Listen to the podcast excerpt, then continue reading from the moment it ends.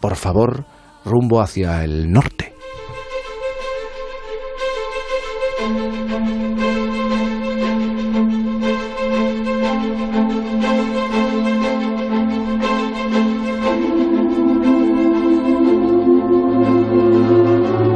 Jaime, esta vez ha sido muy difícil. Les he escuchado cómo hablaban de crímenes y de una injusticia muy enorme.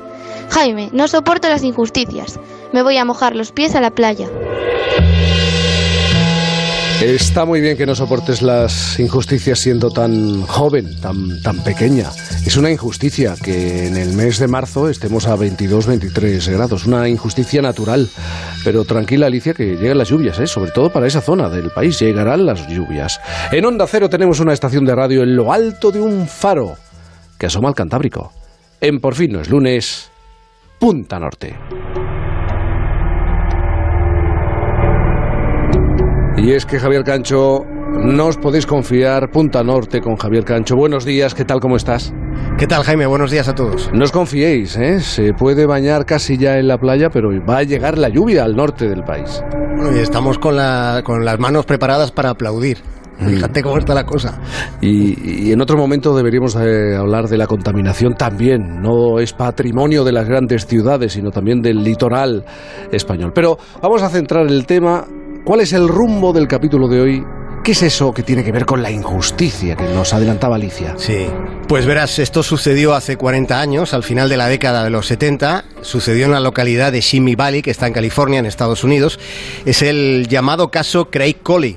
Una mañana se descubrieron los cadáveres de Ronda Witch y su hijo y su hijo Donald. Ronda tenía 24 años, el niño iba a cumplir 5.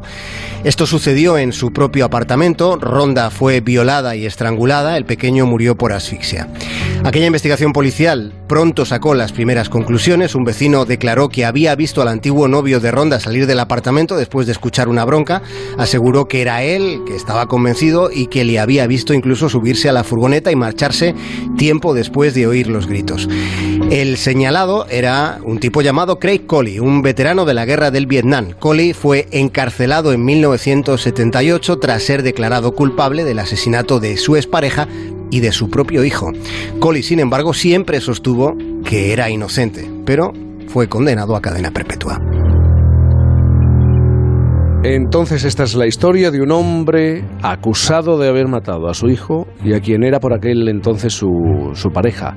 Estamos hablando de una injusticia, una injusticia de un error y evidentemente para el protagonista de la historia de un dolor absoluto.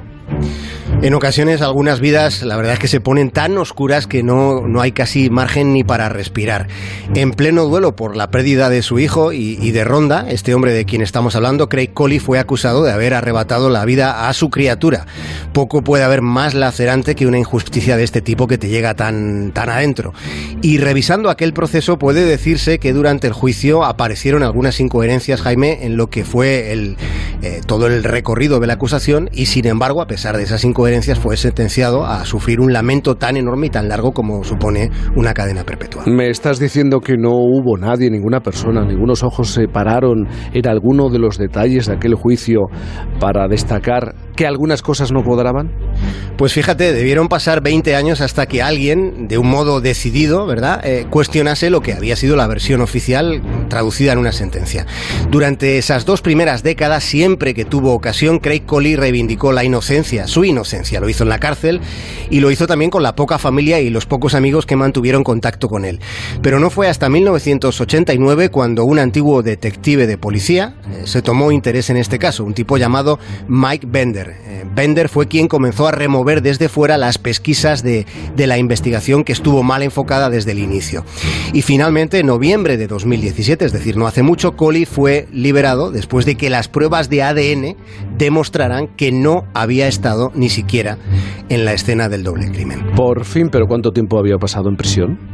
Pues fíjate, 38 años estuvo entre rejas y condenado públicamente, no desdeñemos ese aspecto también, pasó 38 años encarcelado siendo inocente. Aquí, Javier, podemos debatir sobre varios aspectos. ¿Tiene precio la libertad? ¿Tiene precio la injusticia? ¿Cómo se compensa a una persona sometida injustamente a una tortura? Porque al final es una tremenda tortura. Lo fue, desde luego, para este hombre por, eh, estar encarcelado injustamente y porque se estaba tratando de, la muerte de su hijo. Bueno, ya sabes que sobre esto que te planteas, ya sabes que en Estados Unidos casi todo tiene precio y después de casi 40 años recluido sin libertad, Craig Colley, que ahora tiene 71, es un septuagenario al que se ha compensado por ese error tan descomunal, se le ha compensado con 21 millones de dólares. No va a tener tiempo para gastar tanto dinero, aunque quizá destine una parte, ha dicho, a tratar de averiguar quién fue el verdadero culpable, porque no lo olvidemos, durante mm. todo este tiempo el asesino ha estado libre. Nada se sabe, a día de hoy, nada se sabe del tipo que mató al hijo de Collie y a una mujer, a esta mujer llamada Ronda. Eh, claro, ¿cómo se mide una injusticia judicial, la injusticia de los jueces, la compensación? ¿Cómo se establece esa cantidad para compensar los años de condena, 38 años en prisión? Pues ha sido, Jaime, mediante un acuerdo extrajudicial que en principio parece que a todos interesaba. En primer lugar, a la ciudad de Simi Valley, en California, porque ir a juicio en un caso como este eh, habría resultado ruinoso. De modo que lo que han hecho es llegar a un acuerdo con Coli para resolver el asunto cuanto antes. Y luego Coli, eh, bueno, claro, ya no está en una edad como para meterse en un proceso de años. Le robaron la juventud, tiene 70 años, 71, y tiene que aprovechar lo que le queda. Dices bien, le robaron la juventud, pero hay que recordar dejaron libre, impune, al auténtico asesino que mató a su hijo y a su expareja. Y con el paso del tiempo, menos mal que la evidencia científica del ADN dio una respuesta. Sí, el ADN que está siendo crucial como prueba pericial en la genética forense, Jaime, partiendo de un hecho que a mí me parece portentoso. Cada ser humano es diferente, siendo tan parecidos somos en el detalle absolutamente diferentes. Dos personas pueden ser más o menos semejantes siendo familia, pero nunca eh, serán idénticos ni siquiera siendo gemelos. De modo que el ADN ha revolucionado toda la investigación criminal y muchos asesinos en todo el mundo están siendo atrapados gracias incluso al llamado ADN de sus familiares. Ese tipo de ADN que resultó clave, eh, acordémonos, en la resolución del asesinato de Eva Blanco, aquella joven de 16 años de Algete que, que apareció en una cuneta que había sido violada y apuñalada. Durante 18 años y 6 meses la Guardia Civil tuvo el ADN del criminal hasta que con lo que has mencionado, con la mejora en la técnica forense, pues se logró identificar a quién pertenecía ese código genético que se había encontrado en la misma escena del crimen. Fíjate, Cancho, estoy haciendo un poco de memoria. Seguro que recuerdas el caso de Jane Brighton. Una prueba de ADN por fin ayudó a resolver el crimen. Un crimen que se había cometido 50 años antes. Sí, este es un caso paradigmático. El, caso Brighton, eh, en efecto, eh, es, es, significativo de hasta dónde puede llegar la práctica forense con todo ese tiempo que transcurrió. Jane fue una alumna de posgrado en la prestigiosa Universidad de Harvard y, eh, si no recuerdo mal, apareció muerta en su apartamento y al final, como dice, se identificó al culpable. Y aquí en España hay un caso en el que quizá, eh, quizá pronto podría haber alguna novedad. Se trata del crimen de Seila Barrero, que se cometió hace 15 años. Seila apareció muerta dentro de su coche con un tiro en la nuca. Nosotros creemos que puede conocer a la persona que conduce el vehículo que la hace parar. Aquí se sentaría el autor, la cogería ella por detrás y desde aquí le pegaría el disparo impactando en el parabrisas del coche. La pista de Seila, que tenía 22 años cuando alguien la mató, la pista se pierde en el alto de la collada que está en Asturias. Este caso fue sobreseído después de cuatro años de investigación infructuosa, pero hace poco, muy poco, ojo, ha sido reabierto y por lo que sabemos esa reapertura está relacionada con esto que tú has mencionado antes, que es, una prueba de ADN, a la que se le habría encontrado una pista, se le habría encontrado una conexión. De modo que el tipo que asesinó a Seila Barrero probablemente lleva un tiempo con dificultades añadidas para conciliar el sueño.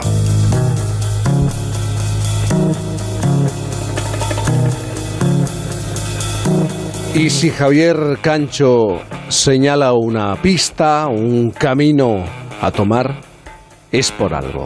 Así que tendremos que estar atentos a lo que ocurre en las próximas semanas con el caso de esta chica, Sheila, 22 años, se perdía en el alto de la collada en Asturias y tal vez tengamos noticias. Javier Cancho, Tienes buen ADN para esto de la radio, lo sabes, ¿verdad? Bueno, he tenido buenos maestros, gracias Jaime. Que, ¿sabes qué? Es que la Guardia Civil para mucho en la cantina que está al lado del faro, entonces conversamos. Es que siempre las cantinas y los bares en determinado momento del día eh, son lugares a los que hay que acudir eh, como fuente de información, ¿eh? Hay que venir, hay que venir. Tienes que pasarte por aquí Sí. más pronto que tarde. Bueno, un abrazo muy grande Un y un beso muy grande también a Alicia, la hija del farero. Disfruta del domingo, Javier. Gracias, un abrazo para todos. Por fin no es lunes.